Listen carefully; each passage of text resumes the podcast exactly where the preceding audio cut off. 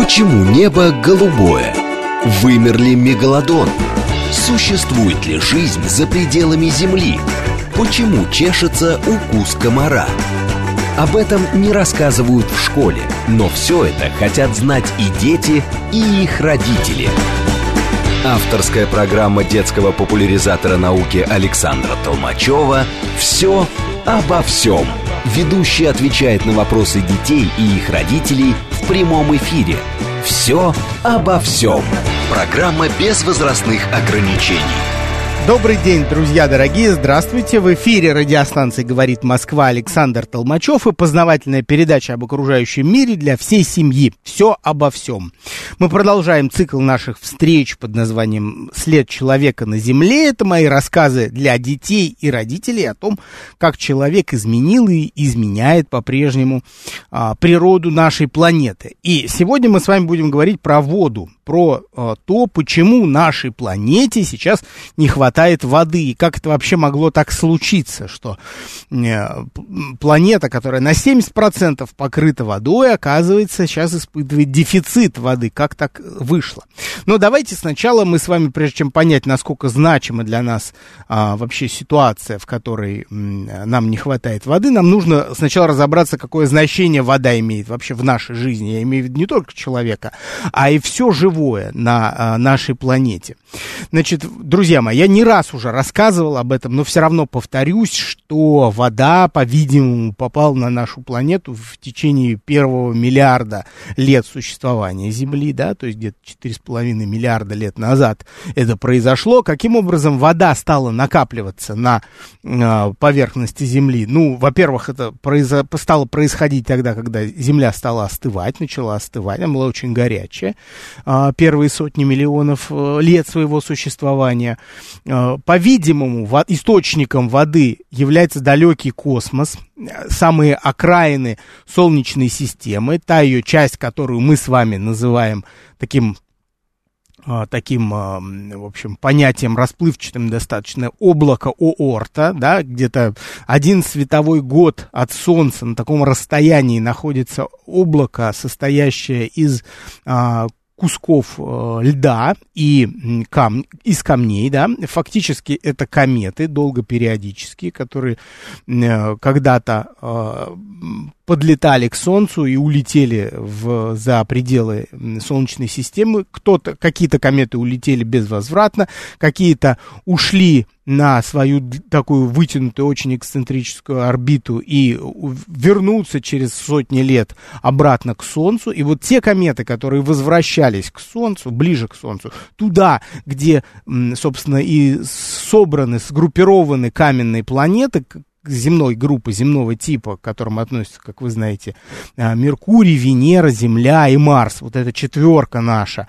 И вот туда, получается, воды попадает достаточно много благодаря, попадало в прошлом, достаточно много благодаря кометам, потому что лед с комет, он э, таял, кометы ближе к Солнцу, да, кометы разваливались, из одной кометы получалось несколько, вот, и какие-то э, фрагменты, видимо, попадали на э, поверхность э, молодых каменных планет, вот этой четверки, о которой я уже говорил. Вода э, сосредоточена, разумеется, не только на Земле, по-видимому, она была и на Марсе, Марсе. Сейчас мы знаем это благодаря изучению поверхности Марса. Там много э, высох, высохших в, в, э, там, там обнаруживаются русла высохших вот этих рек, которые прям выглядят так, как будто их а, размывало водой. То есть ничего другого, кроме жидкой воды, там предположить сложно. Видимо, значит, она была, потом она испарилась. Вот на Земле, как мы знаем, она удерживается в, в трех агрегатных состояниях своих. Она есть жидкая, есть в виде льда э, содержится, да, и в виде, конечно, воздушного пара, в виде водяного пара, который находится в воздухе, в атмосфере. Вот про сейчас эти состояния поподробнее поговорим. Э, в принципе, такое могло бы быть и на Венере, чтобы там удержалась вода в жидком и э, твердом состоянии, в состоянии льда, но на Венере, к сожалению, очень сильно выраженный парниковый эффект благодаря а, атмосфере с большим, с высоким содержанием углекислого газа, в результате чего там очень жарко. Там так жарко, что а, вода даже в, в состоянии пара там не способна, а, видимо, надолго задерживаться, да, потому что очень горячо. Плюс 500 почти, плюс 470 градусов на, на поверхности Венеры. Но на Земле удивительным образом температура так а, держится в таком узком диапазоне, что вот ровно э этого диапазона хватает, чтобы вода в жидком состоянии оставалась здесь. Если температура немножко ниже этого диапазона, то вода превращается в лед, если чуть выше, то в водяной пар. И самое интересное, что каждое из этих агрегатных состояний воды играет важную роль, свою важную роль. Таким образом, вода а, обосновавшись на поверхности нашей планеты, стала как бы вписалась в историю планеты и стала сразу играть на ней супер важную роль. Да, воды стало действительно накопилось довольно много, потому что, видимо, она не э, улетала в космическое пространство в силу того, что э, атмосфера на нашей планете довольно плотная, кроме того, имеется магнитное поле, которое уменьшает воздействие солнечного ветра, который не способен унести эту атмосферу, да, как бы сдуть ее с э, нашей планеты, вот. И э, таким образом вода в том самом своем состоянии, в исходном, в котором она попала, она растаяла и э, стала накапливаться в океанах, э, в океанах земли, да, стала формировать эти океаны, и, а,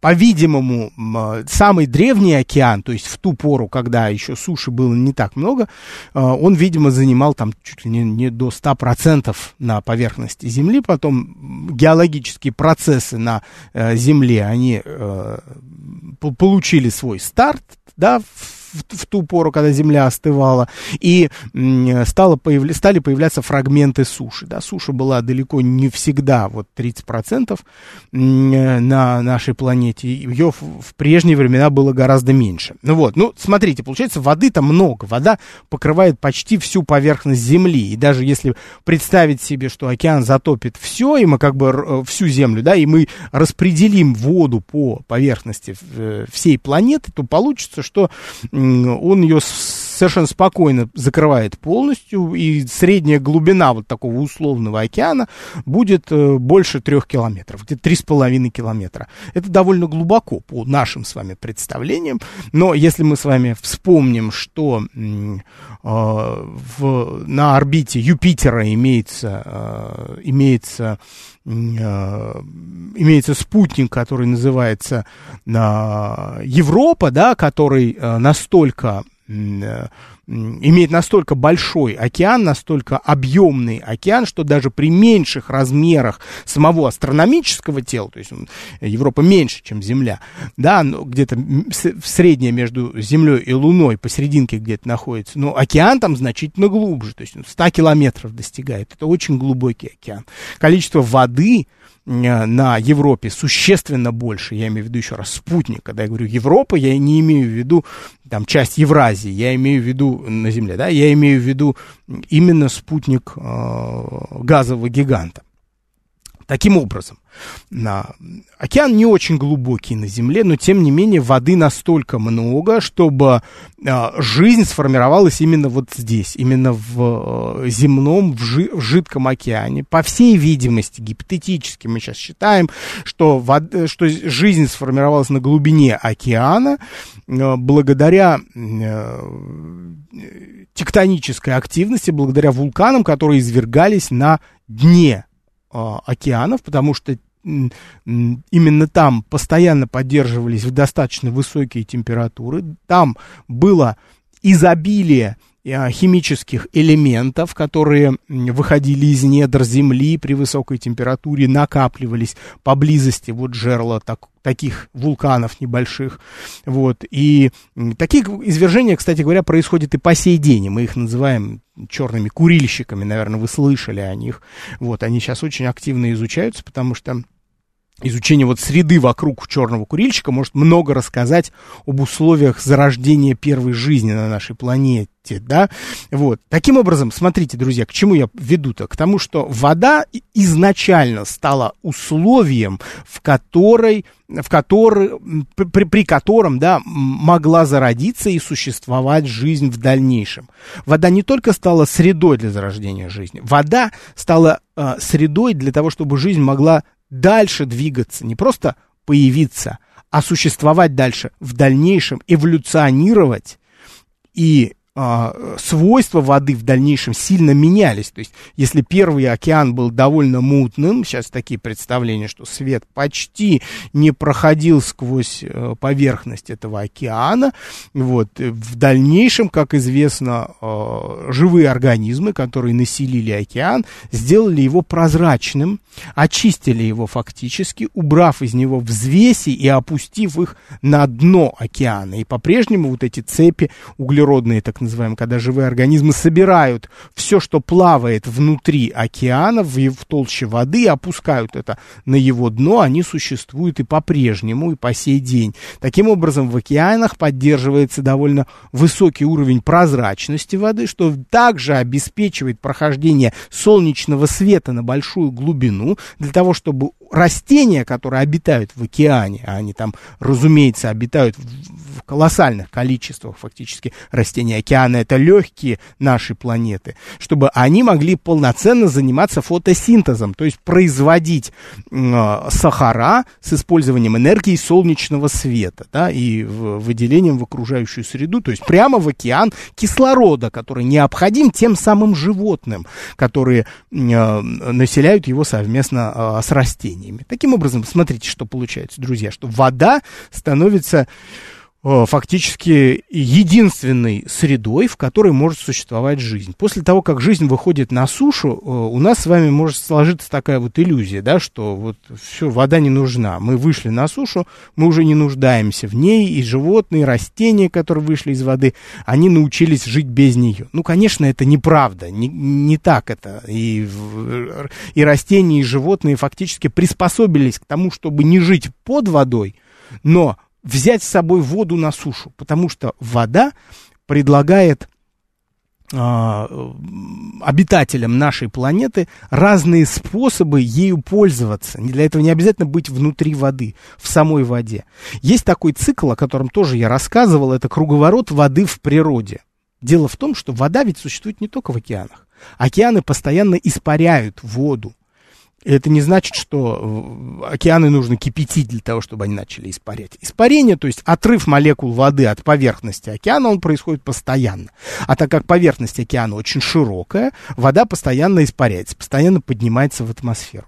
Та вода, которая постоянно поднималась в далеком прошлом нашей планеты, да, в, в атмосферу, именно эта вода стала первым э, фактором э, парника, фактором формирования парникового эффекта на нашей планете. Это, это исключительно важно, потому что вот то тепло, которое у нас в атмосфере поддерживается и по сей день, между прочим, оно ведь обеспечивается не только углекислым газом, который мы с вами выделяем вместе с автомобилями и, сельскохоз... и с, э, с крупным рогатым скотом в атмосферу. Нет, именно водяной пар, который испаряет океан, он стал первым важнейшим парниковым газом на нашей планете. Углекислый газ тоже сыграл важную роль, да, но парниковый газ все равно номер один, это водяной пар. И этот водяной пар, он научился, как бы, ну, неправильно сказал, не научился, он начал обеспечивать вот тот самый то самое постоянное тепло в нижних слоях атмосферы, то есть там, где сосредоточена жизнь. И а, а, вот таким образом, без парникового газа а, под названием водяной пар не состоялось бы той теплой комфортной для человека и других обитателей нашей планеты среды, э, в которой возможно дальнейшее развитие жизни. Испарившийся газ э, испарившаяся вода э, с поверхности океана поднимается в атмосферу, формирует там из микроскопических капелек а, крошечные льдинки, потому что поднимается выше того уровня, где а, положительная температура воздуха. Поднявшись высоко, они фор, а, формируются облака. Облака благодаря ветру перемещаются над континентами нашей планеты.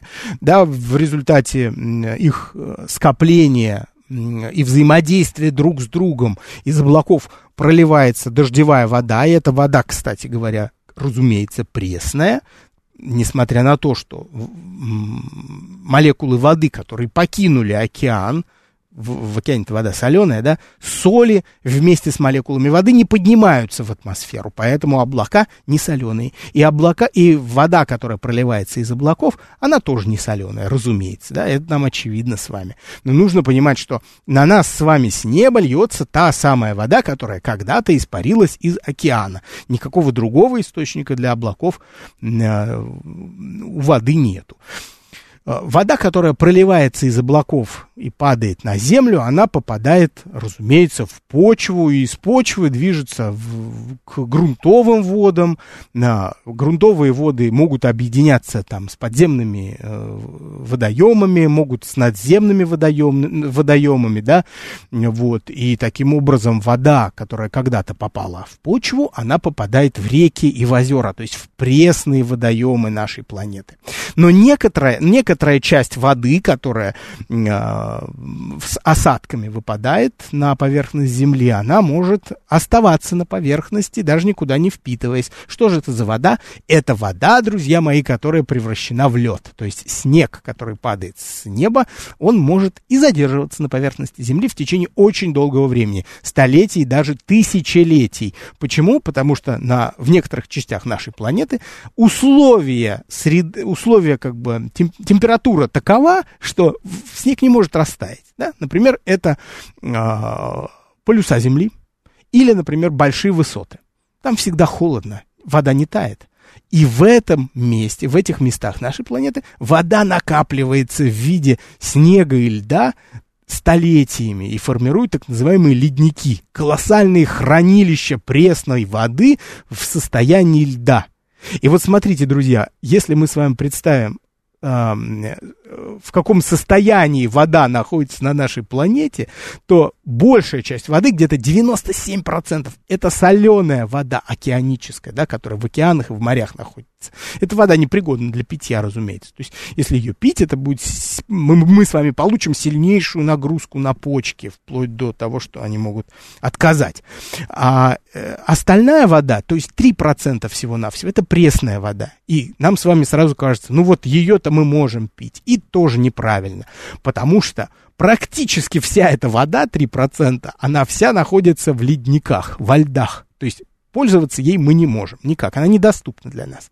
И совсем небольшое количество пресной воды, буквально крошечное, там меньше одного процента – треть процента, ну, по разным данным, там где-то больше, где-то меньше, но около трети процента, друзья мои, это пресная вода, которую мы с вами можем перерабатывать для того, чтобы употреблять э, ее вот в быту, например, да, чтобы вода попала к нам в кран, она точно должна относиться вот к этой категории меньше э, одной трети процента а, земной воды. То есть это очень небольшое количество воды, которой мы с вами можем а, пользоваться. Давайте немножко про круговорот я продолжу, чтобы мы с вами представляли, как вода обратно-то в океан возвращается.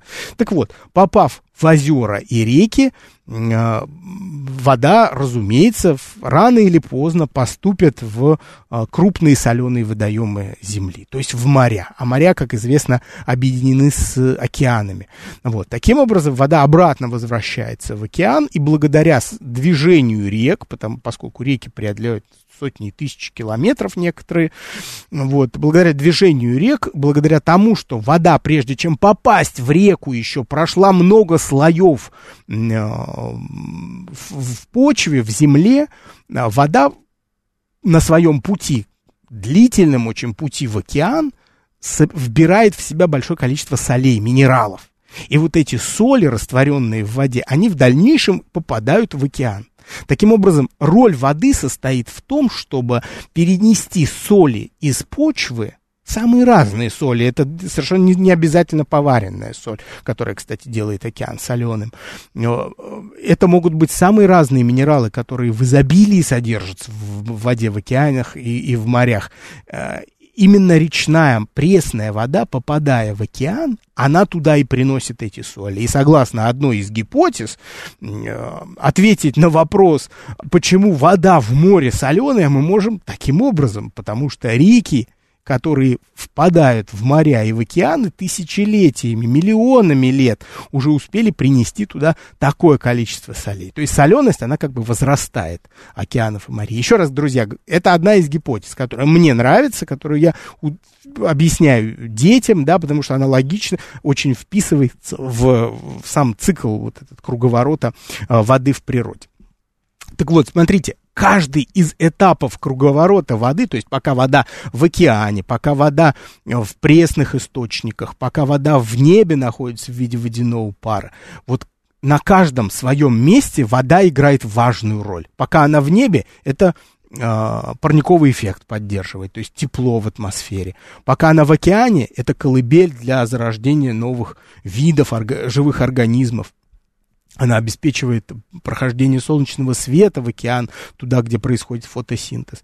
Пока вода э, в пресных водоемах, это для нас с вами имеет значение, потому что водозапор, водозаборные станции, благодаря которым мы получаем воду в, в, в, на предприятиях сельского, относящиеся к сельскому хозяйству, в, э, в, в города, это все вода, которую мы с вами забираем из пресных, а, пресноводных водоемов. Да? Таким образом, видите, вода на каждом из этапов играет свою очень-очень важную роль. А, получается так, что, друзья мои, сегодняшнюю нашу тему-то я ведь озаглавил, почему э, планете не хватает воды. И когда мы с вами э, сидим у себя в квартире, или умываемся, или душ принимаем, или вот как маленькие дети любят в ванной играть, наполнять ее и там плескаться, кувыркаться, э, мы, глядя на все это, даже и поверить не можем, что где-то на планете может ощущаться дефицит воды. Воды же так много, мы же э, так ее расточительно иногда используем, да, пока зубы чистим, вода из крана э, льется, да, например, или вот э, каждый раз, вот если в семье три ребенка, например, каждому ребенку ванну наполнить, чтобы он в ней искупался, когда ему хочется, например. Да, это сколько ж литров воды, десятков литров воды уходит только на то, чтобы детей искупать, для того, чтобы умыться. И вот в течение жизни каждый из нас такое количество литров воды а, просто через себя пропускает, совершенно не пользуясь ими. Они мимо человека проходят, просто потому что человек э, выполняет какую-то свою каждодневную, какой-то ритуал свой. Да? И это на самом деле даже это само по себе не так много, как то, сколько воды а, необходимо человечеству, которую он совершенно не замечает. Мы не видим ту воду, которую на самом деле человечество тратит. Потому что основной потребитель пресной воды это далеко не наши с вами ванны, души, туалеты, это и даже не, не мойки для автомобилей. Это сельское хозяйство, друзья мои. Дело в том, что в сельском хозяйстве расходуется как раз а, практически весь объем пресной воды, который необходим человечеству. Вообще сельское хозяйство, заметьте, вот я каждый раз, когда его упоминаю, оно э, становится каким, какой-то серьезной причиной для изменения природы на нашей планете. Помните, да, и даже и глобальное потепление, когда мы об этом говорили, одна из причин это возникновение и развитие сельского хозяйства. Так вот, э, дефицит воды на нашей планете, оказывается, тоже сильно связан с сельским хозяйством. Почему? Все очень просто. Э, численность населения людей больше становится на нашей планете год от года. И а, по, поэтому потребность в воде, потребность в том, чтобы кормить, про прокармливать такое количество новых людей, оно, она постоянно воз, возрастает, эта потребность.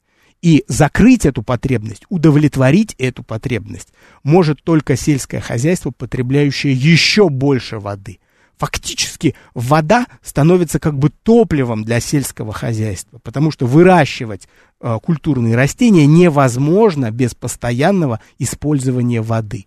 Друзья мои, у нас сейчас новостной перерыв, после чего мы продолжим говорить о том, почему нашей планете не хватает воды.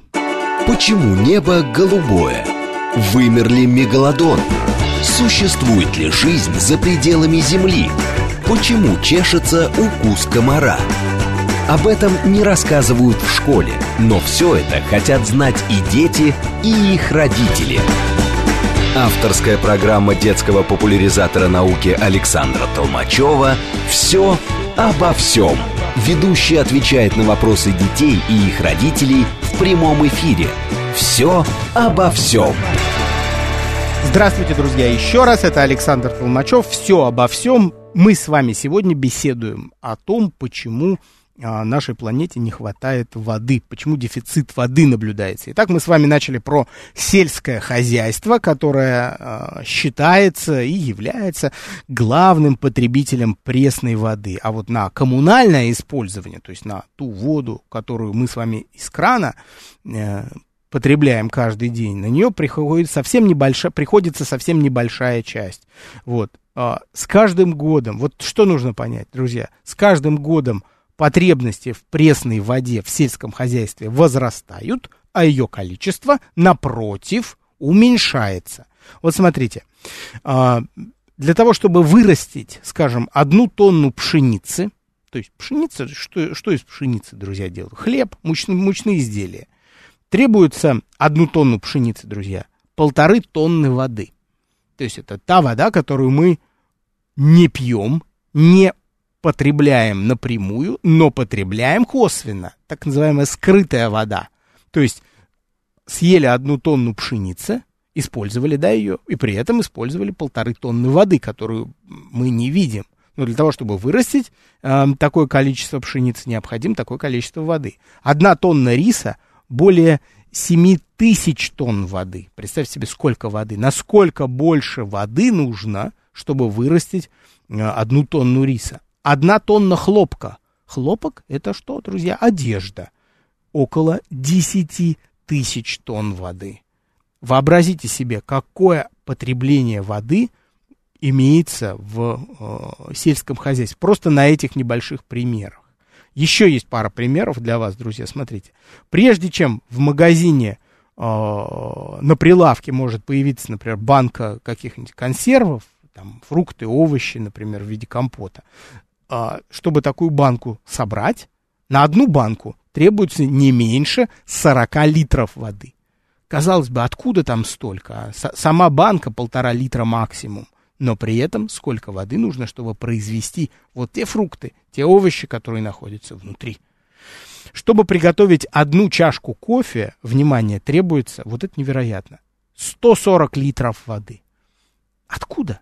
Для того, чтобы вырастить а, само дерево кофе, для того, чтобы вырастить, а, чтобы на нем появились плоды, требуется такое количество литров воды, 140. Для производства муки, идущей на, выпи- на выпечку одного батона, который весит, я вам напомню, около 400 грамм, необходимо 550 литров воды. Для производства одного килограмма говядины требуется 1600 литров воды для выработки одного литра молока корова, э, разумеется, молочной породы, должна выпить, выпить около 4 литров воды. Просто выпить. Я уже не говорю о том количестве воды, которое требуется для того, чтобы вырастить для нее корм. Да, это же не только травка, это специальные комбинированные кормы. Мы с вами, мы с вами говорили о них, когда беседовали о вымирании пчел на нашей планете, о том, что некоторые э, элементы питания для коровы, они напрямую зависят от насекомых опылителей, в частности, от медоносной пчелы. Таким образом, смотрите, друзья, появляется понятие скрытой пресной воды, которую мы, мы со, с вами, как население, сами не, не потребляем никак у себя дома, но при этом мы ее используем и пользуемся ею. Более того, вот эту вот виртуальную воду, ее, оказывается, можно еще и продавать. То есть, например, если мы в нашей стране вырастили урожай, потратили на него свою воду, мы можем этот урожай продать за границу и таким образом продать эту виртуальную воду, которую мы использовали, продать ее в те страны, у которых, например, доступа к э, пресной воде в таком количестве нету. Поэтому не у всех э, стран есть технические сооружения для того, чтобы очистить воду и направить ее в сельское хозяйство, поэтому их сельское хозяйство беднее – чем у других стран, у которых доступа к воде больше. Таким образом, смотрите, получается, что те страны в будущем, а, у которых нет ограничений к доступу а, к воде, к доступу к пресной воде, те некоторым образом защищены от сурового будущего, когда населению просто не будет хватать а, пресной воды для того, чтобы поддерживать сельское хозяйство, а значит кормить свой народ. Еще раз, мысль такая. Пресной воды сейчас человечеству требуется все больше и больше от года к году. А пригодной для использования пресной воды становится все меньше. Кроме того, кстати, я вот не упомянул этого, про сельское хозяйство сказал, но ведь вода нужна еще и на заводах и фабриках. И тот пример, который я вам приведу он пример из Соединенных Штатов, но это потому что в США при, принято просто считать расходы на все, и э, у них есть информация о том, что для производства бумаги, э, для выпуска газет, в частности, которые выходят в течение одного дня, требуется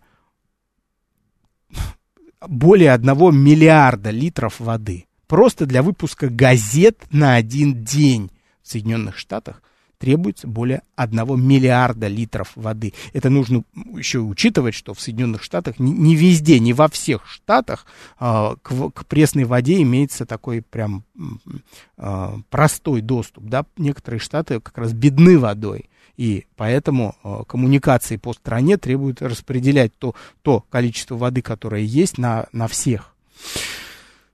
К чему мы с вами приходим, друзья мои? Да к тому, что э, по мере того, как население разных стран увеличивается по-прежнему. Э, на Земле живет все больше и больше людей год от года.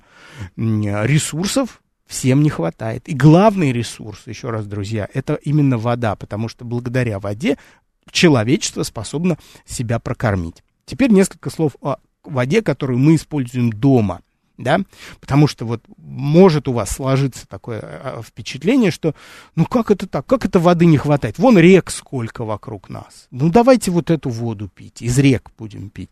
Ну, друзья мои, вы же понимаете, что речную воду совершенно э, не, невозможно э, использовать, потому что реки, которые нас окружают, они по большей части, в них вода по большей части непригодна для того, чтобы мы ее пили. Да, потому что, во-первых, это инфекционные агенты, во-вторых, это просто химическое загрязнение, которое э, сплошь и рядом находится. Давайте так, разберемся с тем, как вода попадает в кран.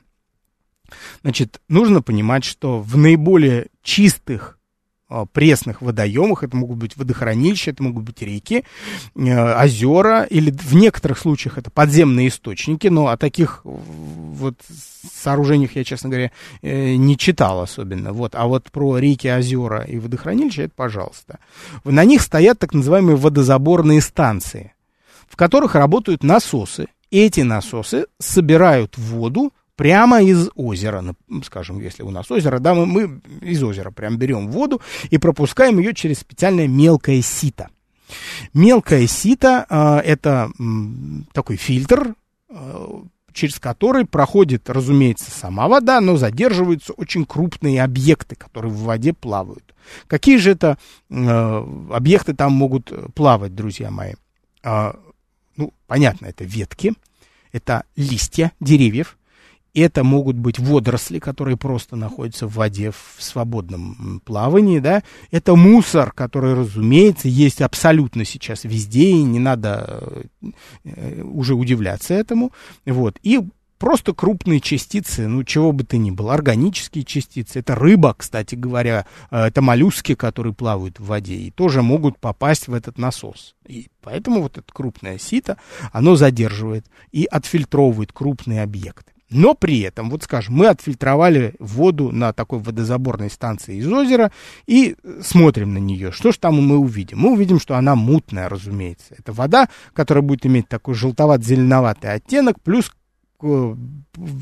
плюс к этому она будет просто мутноват. То есть свет не будет через нее полностью проходить, она не, непрозрачная. Это связано с тем, что внутри этой воды, прямо в воде, плавают частицы ила, которые есть везде в пресных водоемах, и, э, например, глины. Как оттуда убрать их? Глина это вообще микроскопические такие э, частицы э, грунта. Они настолько маленькие, что выловить оттуда их как-то с помощью фильтра какого-то, это очень тяжело, практически невозможно. Какие бы фильтры мы ни использовали, все равно мы глину оттуда не выберем. И поэтому мы используем, люди используют, да, это специальные способы фильтрации, они называются химическая коагуляция. То есть они добавляют в эту мутную водицу специальное вещество, которое Э, делает вот эти микроскопические частички глины, глина и илы, ила клейкими. То есть они становятся липучими и начинают прилипать к друг другу и собираются в крошечные комочки и формируют своего рода хлопья. И вот эти хлопья, они уже становятся гораздо тяжелее, чем каждая из этих частичек по отдельности, и в результате этого такое, э, такие хлопья легко оседают на дно. То есть их можно вывести уже из этой воды, да? легко, достаточно просто. Отобрать то, что отстоится, вот, и слить воду с верхней части, с верхней части вот этого отстойника, который у нас э, уже как бы сам собой формируется, и э, поверхностная вода будет уже значительно чище. Но при этом в ней все равно могут оставаться э, некоторые вот эти хлопья, которые не успели осесть по какой-то причине, либо просто они недостаточно увеличились в размерах. И вот для того, чтобы выбрать из воды уже, забрать из воды оставшиеся вот эти хлопья, а воду пропускают через песчаные фильтры. Причем их три там. Есть более крупный, средний и совсем мелкий. Воду пропускают через песок, а, и в результате этого уже из нее исчезает полностью то, то, коли, то ничтожное количество а, склеившихся хлопуш, хлопьев вот этих, которые там оставались. Вот. В результате мы имеем достаточно чистую воду, она точно прозрачная, в ней уже нету вот этих взвесей ила и глины, но то, что она прозрачная, конечно, совершенно не значит, что она, друзья, какая безопасная. Конечно, она не безопасна. Такую воду пить все равно нельзя. Почему же ее нельзя пить? Потому что в ней, конечно, полно бактерий. Удержать, микро, задержать микроорганизмы с помощью тех э, способов очистки, фильтрации, о которых сейчас я говорил, конечно, невозможно. Каким образом оттуда забрать теперь микроорганизмы. Это можно сделать только с помощью э, в, просто в, при, в, как бы растворения в воде специальных химических веществ, например, хлорсодержащих, которые помогут просто убить э, тех организмов, которые там находятся, микроскопические. Это могут быть простейшие, например, амебы, это, разумеется, бактерии, вот, это могут быть даже и вирусные частицы, почему нет. Помимо введения хлорсодержащих веществ, возможно эту воду, например, озонировать, то есть пропускать через нее озон. Озон, как известно, обладает сильнейшим обеззараживающим, а, а, с обеззараживающей способностью, он может окислять, окислять э, биологические молекулы, да, органические молекулы, вот, и это, собственно, позволяет разрушить мембраны, в частности, живых организмов и бактерий, и простейших. Вот. Помимо этого еще и ультрафиолетовое излучение используют. И вот после этого, после вот этого четвертого этапа очистки, вода уже может поступать в э, водопровод. Да? После этого ее вроде как можно уже использовать даже для того, чтобы э, употреблять не кипяченый. Но вместе с тем, друзья, и это совершенно не значит, что водопроводную воду, в частности, в Москве можно пить, ни в коем случае нельзя пить. Обязательно либо ставим фильтры э, и кипятим потом, либо, ну, я не знаю, я бы на себя даже и не взял ответственности сказать, что после фильтра можно пить, хотя сам э, пью, да, вот, поэтому я все равно рекомендую пить только кипяченую воду, либо воду, которую вы купили э, специально очищенную, бутилированную, да, в больших бутылках, которую для кулеров сейчас можно купить практически везде. Таким образом, вода а, попадает к нам с вами, и вот мы ее тоже часто очень расточительно используем в, в своем быту. Теперь, друзья, смотрите, получается так, что э, если мы берем воду из пресных э, водоемов, то, в общем, как будто бы там воды не убывает. Как будто воды не так много становится. Но это э, не так, не так уж и мало ее там остается. Вроде она и есть. Мы ее пьем, мы ее используем, а ее достаточно много и в водохранилищах, и в реках. О каком же дефиците идет речь? Дело в том, что а, нас с вами в России эта проблема особенно, не особенно касается. Есть страны, которые находятся ближе к экватору, где количество осадков существенно меньше, где земли не так плодородные, где вода, которая э, падает с неба в виде осадков, она не удерживается в почве, где нету такого количества э, растительности, леса, который э, может выполнять роль резервуара, живого резервуара воды, удерживать ее в почве, способствовать этому и таким образом обеспечивать, дополнительно обеспечивать наполнение э, пресноводных водоемов. Вот. Реки, озера мелеют в таких регионах, и а, возрастающее потребление воды не способно, возрастающий, так скажем, спрос на потребление воды не способен удовлетворяться ее реальным наличием в руслах рек, в озерах. Вот. Поэтому э, воды определенно не хватает для того, чтобы выращивать урожай, обеспечивать э, питанием свое население, и таким образом у, у таких стран не остается ничего другого, кроме как либо закупать, либо просить в виде гуманитарной помощи продукты, э, для выращивания которых, для производства которых требуется тот объем воды, которого нет внутри страны. Такой объем страна сама не может позволить себе. Либо у граждан таких стран остается единственный выбор это а, иммиграция, да, уезжать в, в те регионы, в те страны, где экономика в лучшем состоянии находится, в том числе из-за того, что из доступа к пресноводным водоемам, к, прес, к пресной воде просто лучше организован. Да? Ведь обратите внимание, для того, чтобы а, обеспечить сельское хозяйство водой, совершенно не, недостаточно того, чтобы эта вода просто была. Иногда важно построить специальные сооружения, которые будут эту воду собирать, очищать ее, отстаивать и потом распределять ее в нужные части страны э, что, разумеется, требует расходов, больших расходов, инж... знаний в области там, инженерной науки в том числе. Да, и не только, в разных науках, в гидрологии, много где, много знаний нужно для того, чтобы построить такие сооружения. Не все страны способны себе а, позволить такое, так, такую инфраструктуру настолько сложно устроенную. Поэтому, если нет возможности очищать воду, возникает еще одна большая проблема. Вот как, например, в Индии, когда воды достаточно, в принципе, но она не очищается правильным образом. Ведь вода – это э, важнейший, серьезнейший источник э, заражения, да, и, и в первую очередь э, инфекции я говорю про инфекции, неочищенная вода несет серьезнейшую опасность. Почему? Да все по той же причине, с которой мы с вами начали сегодняшнюю, сегодняшнюю беседу. Вода – это колыбель для всего живого.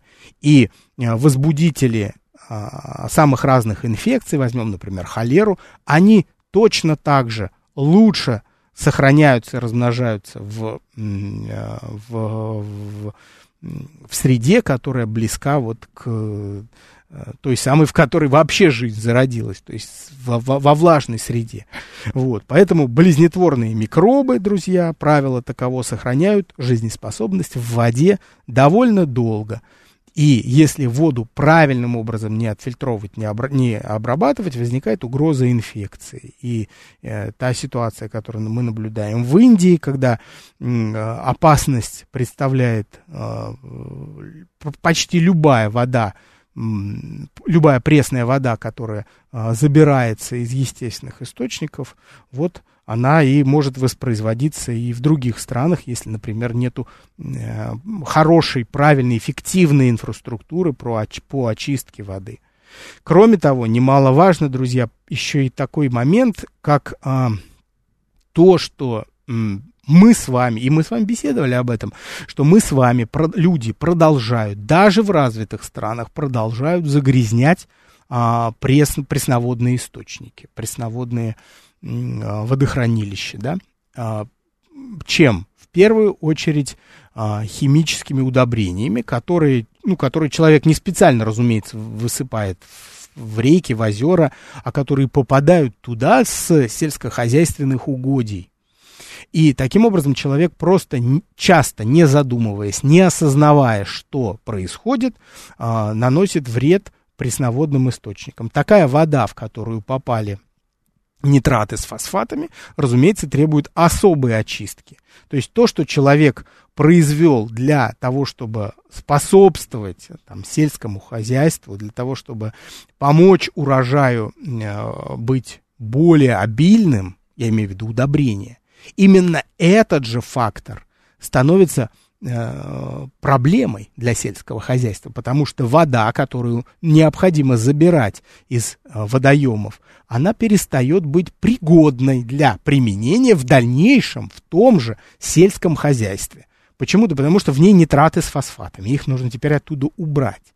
Вот. Таким образом, используя э, удобрения, человек должен делать это таким образом, чтобы они приносили столько пользу и не причиняли вреда там, куда они не должны попасть.